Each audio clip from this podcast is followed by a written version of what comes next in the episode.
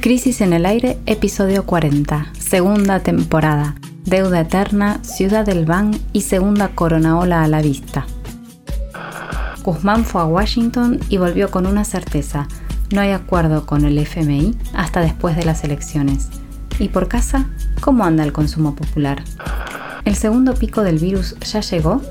Crecen los casos, llegan las nuevas cepas, la vacunación avanza pero no alcanza, ¿Y ahora quién nos va a encerrar?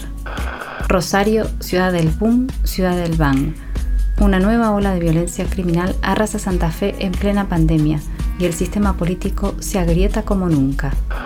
Bienvenidos a Crisis en el Aire,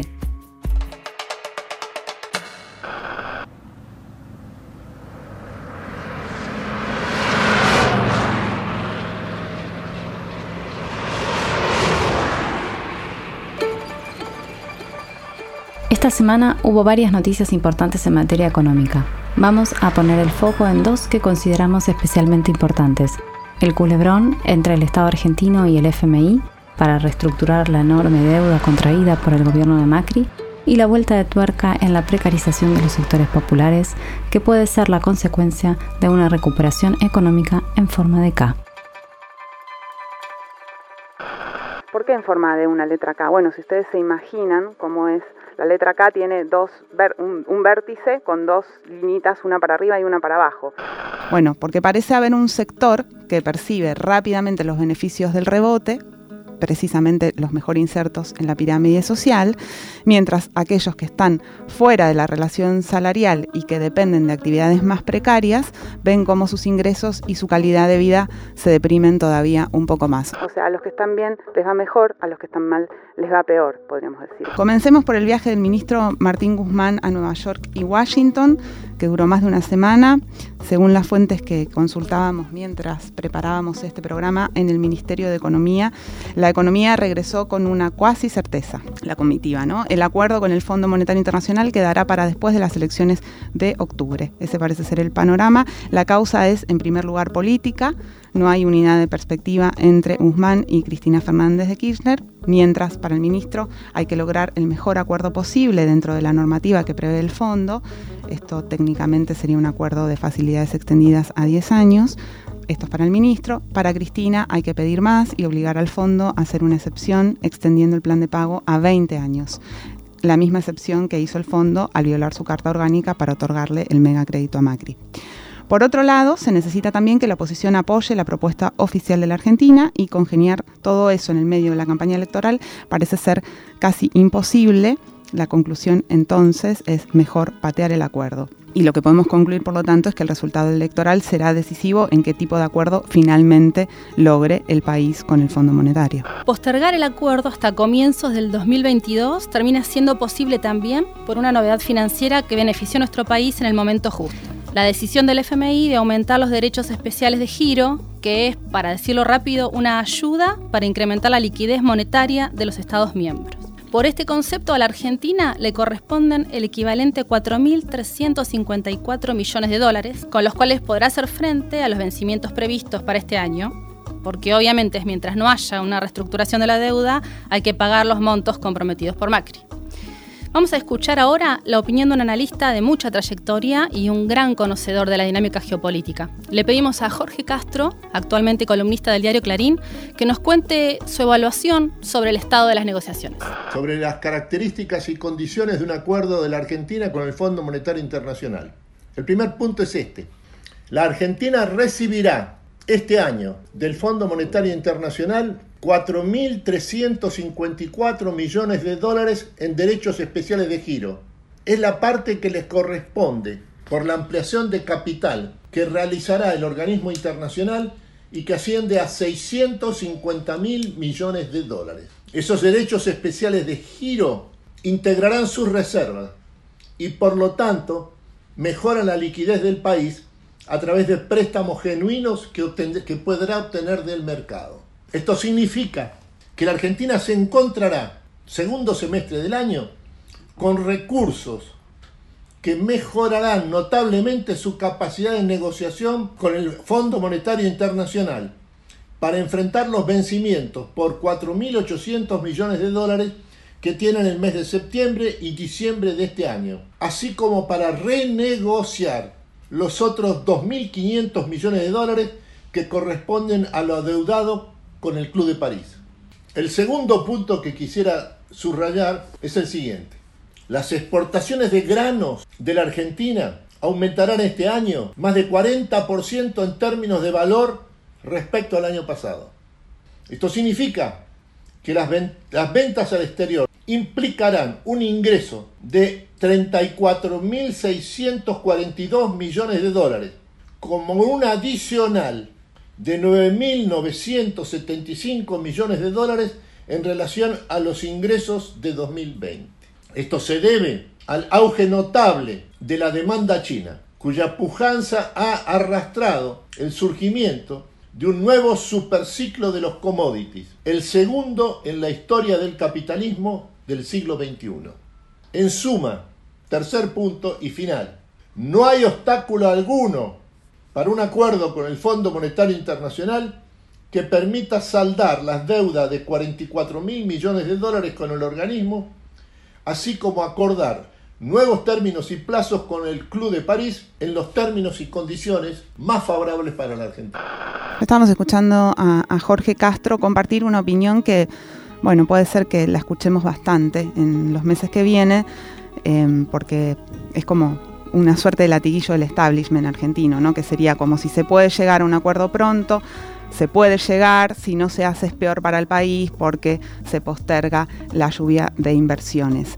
Pero nos vamos a desplazar hacia la otra noticia importante de la semana en materia económica, que fue que el INDEC publicó los datos sobre la situación del mercado laboral que corresponden al cuarto trimestre de 2020. Estos es los datos sobre qué pasó con el laburo de los argentines entre octubre y diciembre del año pasado. Bueno, según el análisis que produjo el Instituto de Pensamiento y Políticas Públicas a cargo de Claudio Lozano y Ana Rameri, estamos ante un proceso de recuperación económica con deterioro de la situación laboral, lo que decíamos al principio, el rebote en forma de K del que estábamos hablando. La economía mejora, pero las condiciones de laburo, de trabajo empeoran. Así, el año cerró con más de 300.000 empleos formales menos y con medio millón de nuevos trabajadores en condición de precariedad. Este proceso, Jime, de precarización general de la existencia comenzó en 1976, a partir del golpe militar del que esta semana se cumplieron 45 años. Así es. Desde entonces hasta hoy, cada crisis económica ha significado un nuevo derrumbe de la calidad de vida de los sectores populares. Y a esos datos, además del mercado laboral, hay que sumarle otro índice que causa preocupación, que es el hecho, como venimos diciendo hace varios programas aquí, de que el consumo popular no se recupera pese a la reactivación económica. Para hablar de estos temas, conversamos con Lucy Caballero. Lucy es integrante del colectivo Ni Una Menos y es investigadora del tema deuda eh, desde una perspectiva feminista. Eh, le, pedimos bueno, que, que nos que nos contara cómo pensar esto que está pasando y nos propone una clave bien interesante para conectar la deuda del Estado Nacional y el endeudamiento de los sectores populares. Vamos a escucharla. Me parece muy importante agregar a la agenda eh, pública cuando se habla de endeudamiento, eh, lo que tiene que ver con eh, la forma en que el endeudamiento público que tomó el Estado con acreedores privados y con el Fondo Monetario Internacional también se tradujo, se capilarizó y se derramó como endeudamiento en los hogares eh, en el periodo macrista, donde hay una clara pérdida de poder adquisitivo de salarios y subsidios. En el caso de los sectores populares, eso eh, se empieza a compensar cada vez más con un endeudamiento, eh, tanto a través de financieras, que son entidades no bancarias que están en los barrios y que proporcionan un financiamiento a tasas altísimas, como a través de los créditos ANSES, eh, hay una fecha paradigmática que es el 2017, cuando el gobierno de Macri lanza eh, préstamos eh, de ANSES para beneficiarios de la asignación universal por hijo a tasas altísimas. Y hoy estamos hablando que hay 5 millones de endeudados y endeudadas con el ANSES, de las cuales el 34% son beneficiarios de la asignación universal por hijo. Entonces me parece importante pensar cómo el endeudamiento de las familias eh, en los sectores populares ha ido eh, aplazando los costos de la crisis a un costo, valga la redundancia, altísimo en términos de lo que implica en la vida cotidiana endeudarse para vivir. Se tomaron algunas medidas correctas eh, para mm, aminorar esta situación, como tiene que ver con que cuando el gobierno asumió suspendió los pagos de los créditos de ANSES y eso se prorrogó a lo largo de toda la pandemia.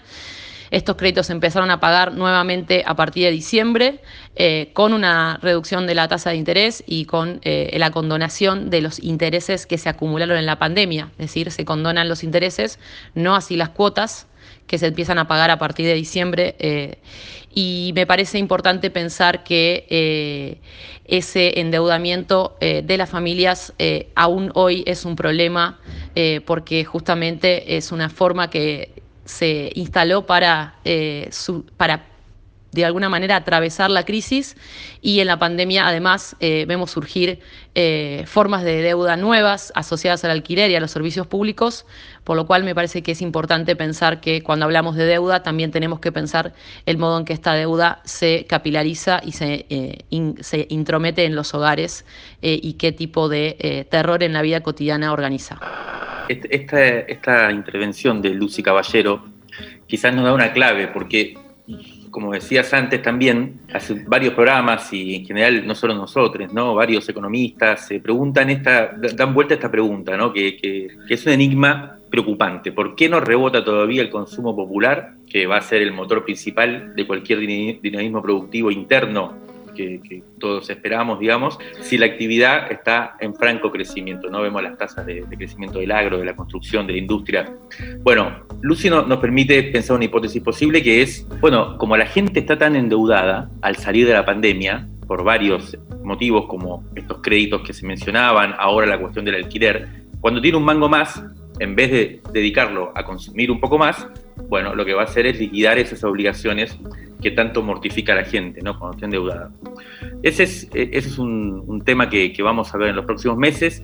Si te parece, para cerrar este bloque económico bastante clave esta semana, yo te diría creo que hay que mencionar dos datos más que me parecen relevantes. Uno nos llegó de una altísima fuente de Cancillería con quien estuvimos hablando esta semana y que también es bastante preocupante. ¿no?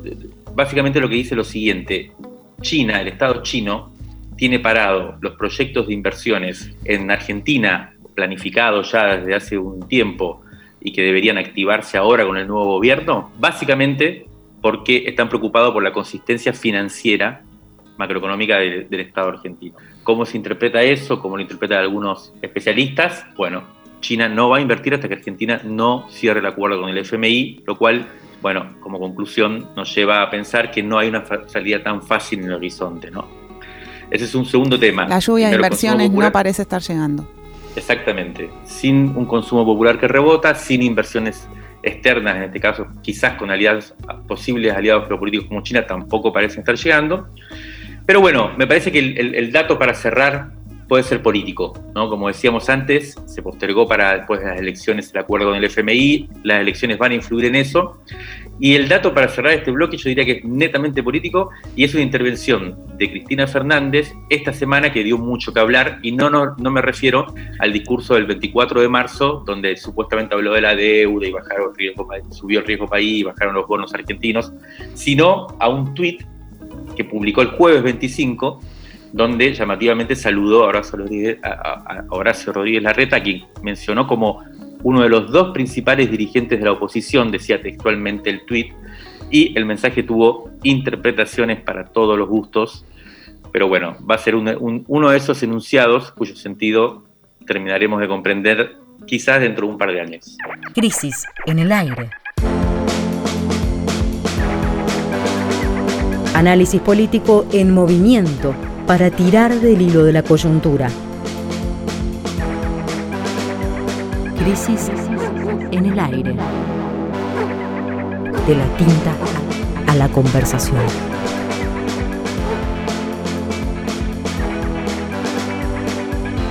El podcast, está al aire.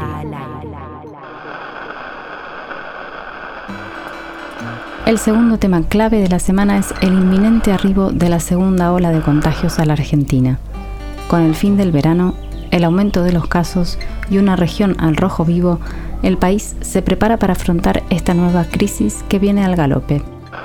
Los alrededores están complicados. Uruguay pasa su peor momento, Brasil atraviesa un colapso sanitario histórico, Chile pasó a cuarentena estricta y Paraguay está sin camas en terapia intensiva.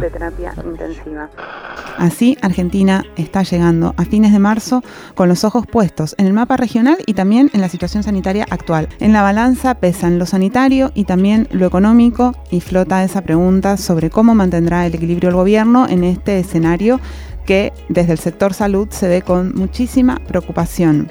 Los contagios están en aumento desde hace unas semanas, ese es uno de los indicadores para analizar cómo está el panorama y qué se puede esperar. Los lugares que registran mayor número de contagios hasta ahora son en este orden provincia de Buenos Aires, Ciudad de Buenos Aires, Santa Fe, y Córdoba. Y además se viene el fin de semana largo.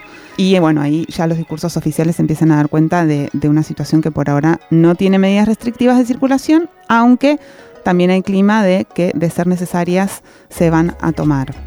Veamos un poquito esto. El jefe de asesores del Ministerio de Salud bonaerense, Enio García, advirtió que de acuerdo a los datos que se registraron en los últimos días, ya empezó la segunda ola del coronavirus. A nivel mundial, en la última semana se registró una suba del 8,7% de los contagios de COVID-19 en relación a la semana anterior. Las cepas que se señalan como más contagiosas y con mayores complicaciones ya están circulando en el país. En relación con esto, el gobierno suspendió los vuelos provenientes de Brasil, Chile, México y reforzó las medidas de control para el resto de los viajeros a partir de las 12 horas de hoy. O sea, estamos bien complicados. Para ver qué cambió con respecto al año pasado, cuando se avecinaba la primera ola y qué podemos esperar de lo que viene, estuvimos conversando con Emanuel Álvarez, que es director ejecutivo del Hospital Mariano y Luciano de la Vega de Moreno y es también militante del Movimiento Popular Nuestra América Frente Patria Grande, que nos contó un poco cómo se están preparando los hospitales y qué prevén para los próximos días. Lo vamos a escuchar. Entendiendo bueno la situación regional eh, del COVID, que tiene algunos elementos nuevos, como por ejemplo son las variantes eh, mutagénicas del virus que ustedes conocen, bueno, en general las más importantes, la británica y la cepa de Manaos, que ya demostraron tener un mayor nivel de contagiosidad, incluso un porcentaje más alto de letalidad, es decir, que matan más. Eh, nos preparamos entonces con un poco de cierta incertidumbre, pero también con, esperanza de poder reorganizar el sistema de salud nuevamente para poder contener eh, y evitar el, el colapso sanitario. Claramente la situación, comparado al pico desde hace casi un año, es, es, una situación diferente. Eh, ustedes recuerden que nosotros estamos en, pasamos la pandemia y el pico de la pandemia en fase 1, una parte en fase 0, otra parte en fase 1, lo que significaba, digamos, una circulación social muchísimo menor o casi nula. Significaba también toda una serie de, de situaciones de salud que en ese momento no estaban presentes como problema y que hoy sí las tenemos. Eh, tenemos los hospitales, digamos, en este momento ocupados por camas eh, con patologías varias que, tienen que ver con, digamos, el empeoramiento de la situación de salud de la población durante muchísimos meses, donde obviamente se, se fue dejando de lado, la gente fue dejando de lado y fueron muy difíciles los seguimientos donde también por el aumento de la circulación vial hay mayores cantidades de accidentes de tránsito y emergentes sanitarios y sociales como son la violencia de género, la violencia es que se genera, digamos, en distintas situaciones que, que hace que los hospitales estemos con mucha más demanda de heridas de arma de fuego, heridas de arma blanca y bueno, como dije recién, todas las patologías que derivan, digamos, del empeoramiento social. Eh, por otro lado, por supuesto, estamos apostando fuertemente a la vacunación, que es la otra herramienta que tenemos para, para poder afrontar este nuevo pico, pero bueno, también con el plus de tener casi prácticamente el 100% de nuestro personal de salud vacunado, con lo cual eso nos da, o esperamos que nos dé cierta ventaja respecto del pico anterior. Respecto a la situación de, la vacunación en Argentina y en el mundo. un monitoreo que realizó la Dirección Nacional de Relaciones Internacionales del Ministerio de Salud hasta el jueves 18 de marzo señala que Argentina está entre los 20 países que más vacunas recibieron de todo el mundo. Estados Unidos y China ocupan el primer y el segundo puesto Eh, y, hay, hay, también acá una cuestión mundial geopolítica importante, ¿no? Porque esta semana también circularon algunas noticias que decían que la situación de la vacuna, de la distribución mundial de la vacuna, puede estar dividiendo el mundo en dos, ¿no? Entre los países que van a poder vacunar a su población y países como en este momento todo el continente africano en donde todavía no hay vacunas, como una nueva geopolítica de la desigualdad en torno a, la vacuna y al, a los criterios que se utilizaron para la distribución que vienen siendo lo de los países que los pueden comprar. Exacto, y en relación a la desigualdad también, y lo escuchábamos con el audio que, que nos dio Lucy Caballero, Em, el tema es que las, clases populares son los que más lo están sufriendo y entonces, de vuelta, ¿no? Esta cosa de la balanza y ver qué es lo que va a pesar más, si lo sanitario o lo económico, si cerrar o no, y digamos que nos enteraremos cuando, nada, mientras haya margen para surfear esa ola.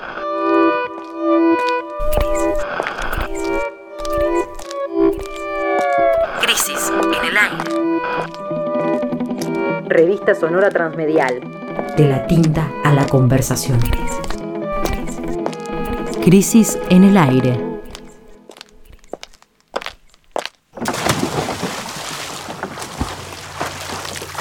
Rescate emotivo.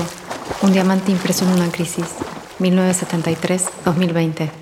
Crisis 51. Febrero de 1987. La revista publica un discurso de Julio Cortázar pronunciado en Madrid en un acto convocado por la Comisión Argentina de Derechos Humanos en el quinto aniversario de la dictadura militar, el 24 de marzo de 1981.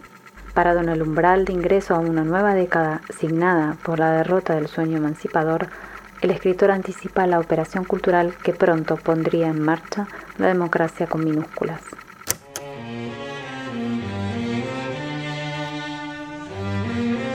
Hay palabras que a fuerza de ser repetidas terminan poco a poco por perder su vitalidad.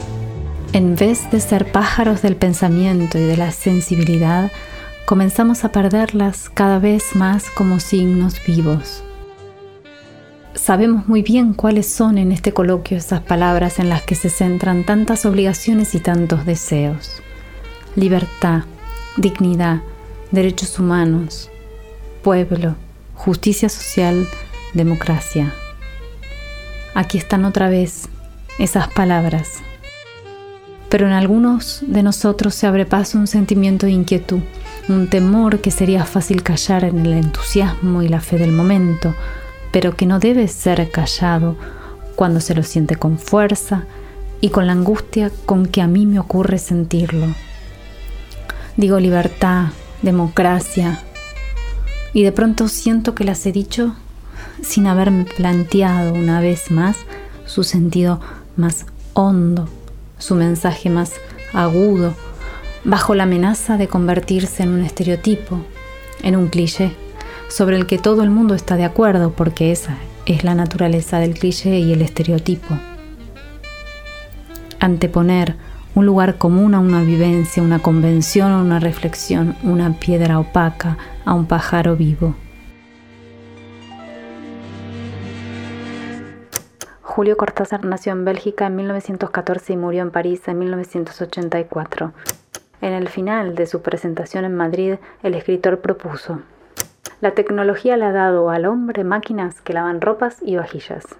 Es hora de pensar que cada uno de nosotros tiene una máquina mental de lavar y que esa máquina es su inteligencia y su conciencia. Con ella podemos lavar nuestro lenguaje político de tantas adherencias que lo debilitan. Ya salió el nuevo número de Crisis, una revista que te queda. Pedile en revistacrisis.com.ar. Una revista que te queda. Especial Libertarios, el perfil completo de Javier Milei. Mario Santucho enfrenta al interrogador de su familia. Un viaje al acuífero más grande de Argentina mientras el agua cotiza en Wall Street. Además, informes sobre la precarización en los grandes medios, el cine durante el menemismo según Mariano Ginás, un asado picante con Rafael Spregelburg y mucho más. Suscríbete en revistacrisis.com.ar y te la mandamos a tu casa. En el tercer bloque de este podcast nos vamos a ir hacia la provincia de Santa Fe, donde una serie de turbulencias están marcando la agenda de las últimas semanas. Una investigación judicial sobre juego clandestino iniciada luego de un asesinato en el casino de Rosario el año pasado se convirtió en una radiografía de la articulación entre el Poder Judicial, el sistema político y las redes de ilegalidad de la provincia en un contexto de violencia social que no merma nunca, ni siquiera durante la pandemia que atravesamos. ¿Qué pasó concretamente? Bueno, el jueves 25 de esta semana la policía de la provincia detuvo a Leonardo Peiti. ¿Quién es Peiti? Un empresario dedicado a los casinos que pasó de esos lugares un poco secretos y un poco oscuros donde tiene lugar el juego clandestino a ser el protagonista de las noticias provinciales. ¿Por qué? Bueno, porque para regentear ese negocio del juego clandestino en la provincia había construido una frondosa red de alianzas con actores claves de adentro de los poderes de la provincia. Para empezar a entender de qué se trata este caso, estuvimos hablando con el fiscal que lo investigó, Luis Esquiapa Pietra, que nos va a contar en un audio de qué se trata esta investigación y en qué momento se encuentra ahora. Esta investigación comienza con un homicidio en el Casino City Center. A partir de ahí nosotros hacemos todo un seguimiento de las personas que lo podrían haber organizado, obtenemos un teléfono y cuando vemos ese teléfono de la persona que creemos lo podría haber organizado al atentado al casino, advertimos que había en ese teléfono eh, contactos con un empresario bastante relacionado con, con los rumores del juego ilegal en Rosario, y a su vez ese empresario tenía contactos y relaciones con personas de adentro del Ministerio Público de la acusación en Rosario, es decir, personas de adentro de la Fiscalía le entregaban información a, este empresario sobre posibles eh, medidas de investigación que podrían hacerse en el marco del Ministerio Público eh, relacionadas con causas de juego ilegal. Eh, básicamente le avisaban dónde podrían ser los allanamientos, le compartían información de las causas en trámite, investigaciones iniciadas, etc.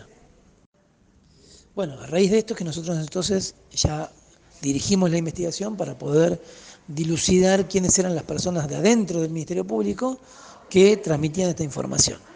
Y así fue como llegamos, después de distintas investigaciones y conexiones de datos de teléfonos, etcétera, llegamos a eh, dos personas que podrían ser, que es un fiscal eh, y su empleado, y a su vez también eh, obviamente llegamos a la persona, al empresario. Cuando se presenta, dice que quiere prestar declaración en calidad de, imputado colaborador, lo que se conoce habitualmente como arrepentido, y es así entonces que nos cuenta que él había acordado eh, la relación con el Ministerio Público y este pasaje de información a cambio de dádivas que le entregaba a distintos eh, funcionarios del Ministerio Público, puntualmente nos refiere a dos, el por entonces fiscal regional y eh, otro de los fiscales que trabajaba muy, muy cercano al fiscal regional. Entonces nosotros allí avanzamos en la investigación contra, bueno, quien en ese momento era nuestro superior, que era, como digo, el fiscal regional, y eh, bueno, luego de ello, la, investigación decanta en eh, distintas declaraciones de personas que involucran a, fundamentalmente, una declaración que involucra a, a un senador, el senador Traferri acá de la, del departamento de San Lorenzo. Lo escuchábamos entonces al fiscal Esquiapa Pietra contar el núcleo de esta investigación sobre el juego clandestino en Santa Fe, que comenzó por un homicidio en el Casino Center el 11 de enero del 2020. Esa noche un cliente salió a fumar al balcón del casino justo cuando una moto pasó por el frente y disparó a mansalva. Sí, fue un homicidio por error, podríamos decir. Exactamente. Si no fuera tan real, es de película. Ah, em, ¿Qué pasa? ni siquiera la pandemia logra, logra frenar la violencia en Rosario, como sí sucedió en el conurbano y en otras grandes ciudades. Al contrario, durante el 2020 se masificaron las balaceras contra frentes de edificios y contra casas con fines intimidatorios. Son autos y motos que pasan y disparan contra ventanas, contra paredes, puertas y provocan muchas veces heridos y muertos. Los primeros casos salieron a la luz porque los ataques se hicieron contra edificios oficiales y relevantes estudios jurídicos en el contexto de causas judiciales que afectaban a integrantes de bandas de narcomednudeo. Pero en el 2020 se cruzó un umbral. En el primer semestre, según fuentes de la justicia, se produjeron en Rosario alrededor de 2.000 ataques a balazos contra propiedades y vehículos. Solo en septiembre se registraron 200 balaceras contra inmuebles, en los barrios periféricos en especial. Eh, se trata de intimidaciones para usurpar casas, es decir, para que sus dueños se vayan, o bien como aviso previo a deudores de créditos o de dinero por la venta de drogas, o bien son balaceras contra edificios del Poder Judicial en el contexto de causas contra bandas narco. Este es el contexto, este contexto de, violencia social que en Rosario especialmente siempre recrudece, nunca parece amainar, es el contexto de este caso Em, que empezó como una investigación de un homicidio y terminó siendo un, verdadero eh, conflicto político en la provincia. Como lo escuchábamos al fiscal decir, empezó a investigar esta muerte que vos, Nati, contabas, siguió encontrando con una red de juego clandestino y finalmente llegó a que había funcionarios de alto rango del Ministerio Público Fiscal, porque eran el, el jefe de los fiscales entre ellos, involucrados en este negocio algo que suele pasar por otra parte, ¿no? Todas las economías ilegalizadas en realidad funcionan por estos pactos y complicidades centralmente económicos entre quienes realizan esos, esas actividades ilegales y distintos tipos de funcionarios. Y esa cadena llegó a involucrar a un senador provincial, Armando Traferri, que es un senador del PJ, de una línea del PJ específica, que es la que promovió a Alejandra Rodenas para el cargo de vicegobernadora, es la vicegobernadora de Omar Perotti. Es aquí, cuando se llega al involucramiento de este senador, que el caso, bueno, deja de ser un caso policial y pasa a ser una cuña en los armados políticos de la provincia. Sobre esto, eh, le pedimos a nuestro compañero, el colectivo editorial Crisis, Juan Pablo Hudson, que nos resumiera y analizara esta, esta fase política de esta investigación criminal. Y nos va a decir esto que vamos a escuchar. En la provincia de Santa Fe se ha desatado una interna entre el gobernador Omar Perotti y los sectores más conservadores del peronismo local, liderados por el poderoso senador Armando Traferri. Y esto involucra fuertemente a la vicegobernadora Alejandra Rodenas, quien responde políticamente al senador Traferri. El año pasado, Traferri quedó involucrado en una megacausa sobre juego clandestino a raíz de las declaraciones de un empresario de este mercado ilegal llamado Leonardo Peiti, quien presentó una abundante cantidad de pruebas contra el senador, acusándolo de ser una pieza política clave de este entramado del juego ilegal en la provincia de Santa Fe. De inmediato, los fiscales que impulsan la causa se presentaron en la Cámara de Senadores que preside Alejandra Rodenas para pedir el desafuero de Traferri. Sin embargo, el viernes 18 de diciembre de 2020, en un trámite express, la Cámara de Senadores negó el desafuero contra Traferri no casualmente faltaban ese día algunos senadores muy cercanos a Omar Perotti, quien estaba a favor del desafuero de Traferri, dadas las internas que tiene con él y con el bloque que preside. Y no solo eso, el jueves 25 de febrero de 2021, la Cámara de Senadores, presidida por Rodenas, aprobó dos resoluciones. Una, la creación de un organismo de control del Ministerio Público de la Acusación y específicamente de la propia causa sobre juego ilegal que involucra y acusa al senador Armando Traferri. Y también ese mismo día los senadores le solicitaron a Rodenas que enviara un escrito al juez de la causa, Carlos Leiva, para que no avance contra el senador Traferri, cosa que efectivamente realizó Rodenas y entonces terminó de explotar la relación con Perotti y también con los principales ministros quienes salieron públicamente a condenar la creación de este organismo de control del Ministerio Público de la Acusación y también a rechazar el cierre de la causa por juego clandestino en la provincia de Santa Fe. Estamos en una coyuntura política bastante delicada en la provincia de Santa Fe, ¿no, Mario? Sí, sí, Jimé. Em, las consecuencias son imprevisibles para el futuro inmediato de Santa Fe y que cómo sigue, sobre todo si tenemos en cuenta que este, esta trama que acabamos de contar, que se inicia, como decían, con una causa judicial a partir de homicidio el año pasado, y que enfrenta de alguna manera, primero, a, los fiscales, ¿no? al Ministerio Público, como una interna dentro del Ministerio Público a partir del descubrimiento de ciertas autoridades fiscales que estaban en connivencia con el crimen, ¿no? por un lado, que es lo primero que se descubre. Y que llega también como terminal a un sector, como se decía, del peronismo eh, santafesino. Ahora bien, hay otro vector de este conflicto que lo enmarca, digamos, de alguna forma, y que tiene que ver con una disputa que hemos escuchado mucho durante estos años, estos dos años, que es que surge a partir del Ministerio de Seguridad de Santa Fe, conducido por Marcelo Saín, un histórico especialista en la materia, bonaerense, pero convocado por el gobernador Perotti para hacerse cargo de esta papa caliente que es la seguridad en Santa Fe. Desde el inicio, eh, Marcelo Saín y su gestión al frente del ministerio ha tenido muchos conflictos como estos, ¿no? Y precisamente con sectores parecidos a los que se enfrentaron los fiscales que veníamos contando.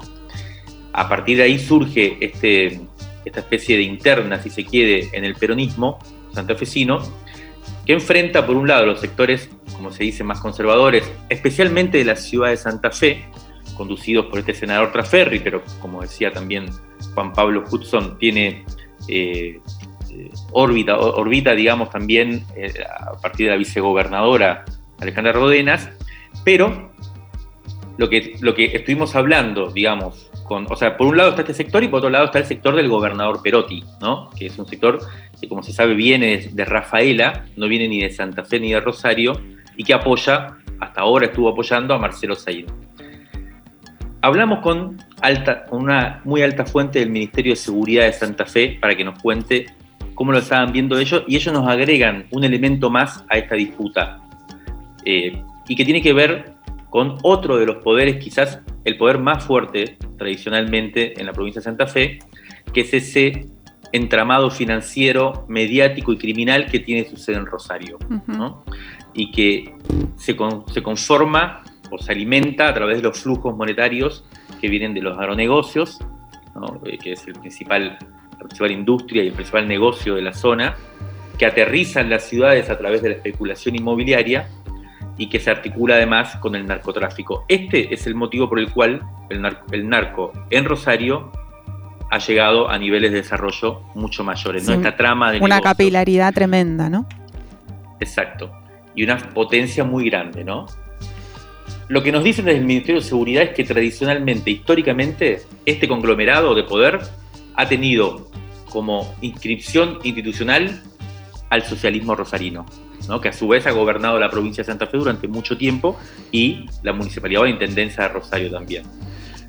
Ah, por ahí no se puede generar una, una conexión tan mecánica, pero al menos durante sus gestiones, durante las gestiones del socialismo, es que este, este poder eh, económico, criminal y financiero ha, crecido tanto. Esta es la otra gran disputa. Ahora bien, si yo, bueno, además esta disputa llegó a, llevarse puesto a Marcelo Saín, ¿no? que tuvo que renunciar la semana pasada, en cierto modo, eh, atacado, hostigado, tanto por ese sector del peronismo santafesino que veíamos antes resistir en el Senado frente al avance de la justicia, mientras, por otro lado, también eh, aparece la oposición al gobierno provincial, básicamente el socialismo, hostigando también la gestión de Marcelo Saín al frente del Ministerio de Seguridad. Marcelo Saín tuvo que renunciar. Ahora bien, yo para cerrar, si les parece el, bloque y este, y este conflicto gravísimo, hay una pregunta que es básicamente la siguiente. ¿Tiene algún alcance nacional este conflicto? ¿Podríamos pensar que tiene como cierto significado eh, que trasciende a las fronteras de Santa Fe? Yo diría que sí, básicamente por dos cuestiones. Una, porque la violencia criminal que viene ahora en, estos años, digamos, después de esta especie de calma forzada eh, impuesta por la pandemia, puede ser bastante peor a lo conocido hasta hoy en la Argentina. Y esto ya en todos los territorios del país, no solo en Rosario. En ese sentido, quizás Rosario sea menos una anomalía que un adelanto de lo que puede venir. Y lo segundo tiene que ver con el peronismo. ¿no? El PJ santafesino, como, como acabamos de ver, ha estallado de alguna forma en una interna que enfrenta al gobernador y a la vicegobernadora, en cierto modo, y es el tercero, la tercera ruptura que se verifica desde el 2019, que ganó la coalición de Frente de Todos acá, en diferentes peronismos provinciales. El primero fue San Juan, donde el gobernador Uñac el año pasado destruyó de alguna manera la influencia del histórico Guioja en, en el peronismo de la provincia, y el segundo fue hace muy poco, lo analizamos en el programa, que fue la interna en Tucumán, donde el vicegobernador Jaldo se insubordinó ante su jefe Mansur. Bueno, las tensiones crecen a medida que la situación social se agrava y se acercan las elecciones.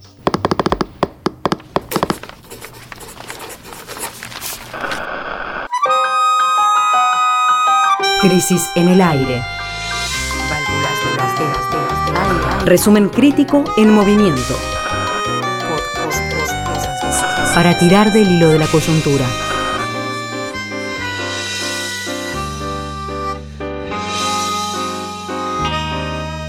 De la tinta a la conversación. Crisis en el aire. Esto fue Crisis en el aire, el podcast de la revista Crisis. Podés escucharnos todos los sábados de 8 a 10 de la mañana por Nacional Rock 93.7 o desde el mediodía en todas las plataformas de podcast. Hasta la semana que viene.